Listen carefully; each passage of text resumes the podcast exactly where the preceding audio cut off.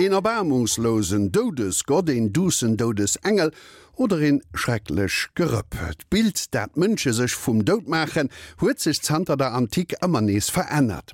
Wéie zu dessem Wandel kom dozo huet Angelika Tommy am Kader vun der Serie Tabu tot, de Gerold Äppler vum Sepulkralmuse zu Kassel befrot. Hypnos und Thanatos sind zwei ungleiche Brüder.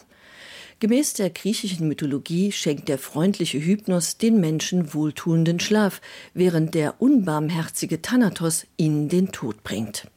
Er hat ein eisernes Herz in der grausamen Brust, Ehren ist seine Lunge, wen er einmal ergreift, den hält er fest, heißt es über Schlafes Bruder. Trotz dieser krassen Gegensätze gibt es Gemeinsamkeiten. Im Schlaf und im Tod entspannt sich die Muskulatur und der Tod wird häufig mit ewiger Ruhe oder ewigem Schlaf gleichgesetzt. Diese positive Auslegung und Darstellung des Todes ist das Ergebnis einer Rückbesinnung, wie Gerold Eppler, Spezialist für Sepulkralkultur, darlegt.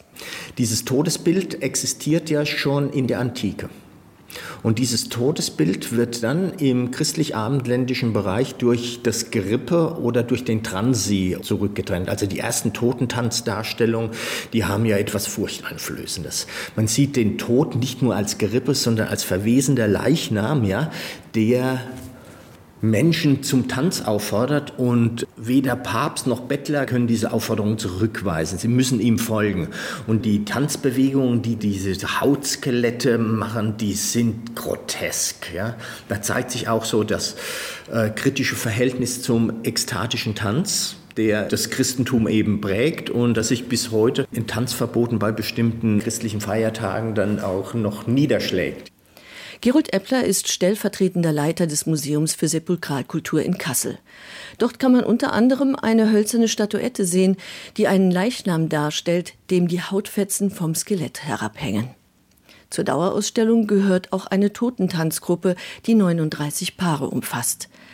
Bei dem sogenannten Zitzenhausener Totentanz handelt es sich um eine dreidimensionale Nachbildung des Baseler Totentanzes, der um 1440 entstand. Was damals mit derartigen Darstellungen bezweckt werden sollte und wodurch der Umschwung hin zu einem positiveren Todesbild eingeleitet wurde, erläutert Gerold Eppler. Dieses Todesbild, ja, das war ein sehr drastisches Todesbild, das darauf hinweisen wollte, dass der Mensch Verantwortung für sein Leben nach dem Tod trägt. Er soll sich zu Lebzeiten auf den Tod vorbereiten und muss bestimmte Vorkehrungen treffen, muss sein Leben in einer bestimmten Art und Weise führen und muss auch in einer bestimmten Art und Weise sterben, ja, damit seine Seele nicht der ewigen Verdammnis einheimfällt. Also das ist heute würde man sagen negative Pädagogik, was sich da abbildet. Und interessanterweise ist es dann, im Zeitalter der Aufklärung, dass sich dieses Todesbild ändert. Und es ist Gotthold Ephraim Lessing, der in der Schrift wie die Alten den Tod gebildet, dann dieses neue Todesbild kirchenpolitisch sehr geschickt formuliert. Ja? Es ist also eine kunsttheoretische Abhandlung zum neuen Todesbild. Und er sagt ja dezidiert, der Tod selbst hat nichts Schreckliches, selbst wenn das Sterben schmerzhaft ist, ist der Tod, eine Erlösung von den Schmerzen. Und deshalb sollte er so dargestellt werden, wie es die Alten getan haben, also wie man es in der Antike getan hat. Den Tod darstellen als Zwillingsbruder des Schlafs. Thanatos als Zwillingsbruder von Hypnos. Und beide sind mit den gleichen Attributen ausgestattet, nur gilt der eine als Ehren und wird dann oft als düster oder dunkel beschrieben, während der Schlaf als heller Jüngling beschrieben wird. Das ist natürlich ein sehr subtiles Todesbild, ja, was weniger beunruhigend ist als das Gerippe, das einem das Stundenglas unter die Nase hält und sagt: hier deine Zeit wird irgendwann ablaufen. Und äh, je älter du wirst, desto mehr wirst du den Eindruck gewinnen, dass die Zeit davon rast. Das ist ja den Eindruck, den man hat, wenn man auf eine solche Sanduhr schaut. Am Anfang glaubt man, die Rieselgeschwindigkeit, die ist extrem langsam und das letzte Stück, das scheint irgendwie so blitzartig zu verschwinden. Ja? So, wunderbare, wunderbares Vanitas-Symbol. Ja? Und das nimmt er zurück. Das Museum für Sepulkralkultur präsentiert inmitten von zahlreichen drastischen Vanitas-Darstellungen auch eine Originalausgabe von Lessings Schrift Wie die Alten den Tod gebildet aus dem Jahr 1769. Die Streitschrift fand insbesondere beim Bürgertum Anklang, das sich vom Adel und vom Klerus distanzieren wollte. Aber das war nicht der einzige Grund dafür, dass Lessings Todesbild um 1800 auf fruchtbaren Boden fiel. Gerold Eppler. Denn das ist die Zeit, in der auf einmal Mediziner und Naturwissenschaftler die Deutungshoheit über den Tod übernehmen.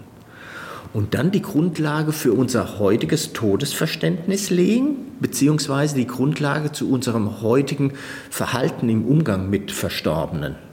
Denn es sind auf einmal andere Institutionen, die über die Rahmenbedingungen, in denen sich Trauer entfalten kann, ja, bestimmen die das festlegen und das auch per Gesetz festlegen. Also es gibt dann Regelungen und es gibt sehr nüchterne Verfahrensweisen im Umgang mit dem Tod. Also Leichenhäuser sollen errichtet werden, es werden Fristen eingeführt, die man einhalten muss, bevor man einen Mensch bestattet. Und es werden Gräber kategorisiert und auch dokumentiert, so dass ich immer einen Rückschluss haben kann, wo jemand verstorben ist. Die alle müssen auf einem Bestattungsort beigesetzt werden, auch Selbstmörder, die vorher ausgeschlossen waren. Und dieser nüchterne Umgang vermute ich, also dieser sehr nüchterne, sachliche, technokratische und bürokratische Umgang mit Verstorbenen, der führt wahrscheinlich dazu, dass sich ein romantischer Gräberkult dann irgendwann entwickelt. Die Bürokratisierung legte außerdem den Grundstein dafür, dass das persönliche Gedenken an Verstorbene neue Formen annehmen konnte, wie Gerold Eppler erklärt. Denn im Mittelalter kann man nicht unbedingt davon ausgehen, dass die Angehörigen wussten, wo ihre Verstorbenen genau beigesetzt wurden. Da war es eben üblich gewesen, dass man auch Verstorbenen in Gemeinschaftsgräbern bestattet hat, in der Nähe der Kirche. Da war der Bestattungsort von großer Bedeutung, die Nähe zu den Heiligen war das ausschlaggebende Motiv, aber nicht das persönliche Gedenken an den Verstorbenen. Also man wusste, wenn jemand auf einem Kirchhof beigesetzt wurde, dann war seine Seele vor dem Zugriff des Bösen geschützt und das hat die Menschen beruhigt. Ja? Dieses persönliche Gedenken, das entwickelt sich dann erst mit der beginnenden Neuzeit, dass dann eben auch bürgerliche oder Menschen, die zu Wohlstand gekommen sind, auch bestimmte Formen des Gedenkens vom Adel übernehmen und dann eben auch äh, dieses Andenken an Verstorbene an diesen Orten dann manifestieren durch Gedenkplatten, die aber nicht unbedingt auf die Grabstelle hingewiesen haben. Also die wurden unabhängig vom Beisetzungsort an Gebäuden angebracht. Individuelle Formen des Erinnerns und Gedenkens spielen in der Sepulkralkultur des 19. Jahrhunderts eine wichtige Rolle. Dabei taucht das antike Todesbild immer wieder auf zum Beispiel anhand von Postmortemfotografien, auf denen Tote als Schlafende inszeniert werden. Individuell Forme vom Gedenke wie eben Postmortem Fotografien an Dodesmasken, die stehen am Mittelpunkt am nächsten Deel, den Angelika Tommy an enger Woche präsentiert.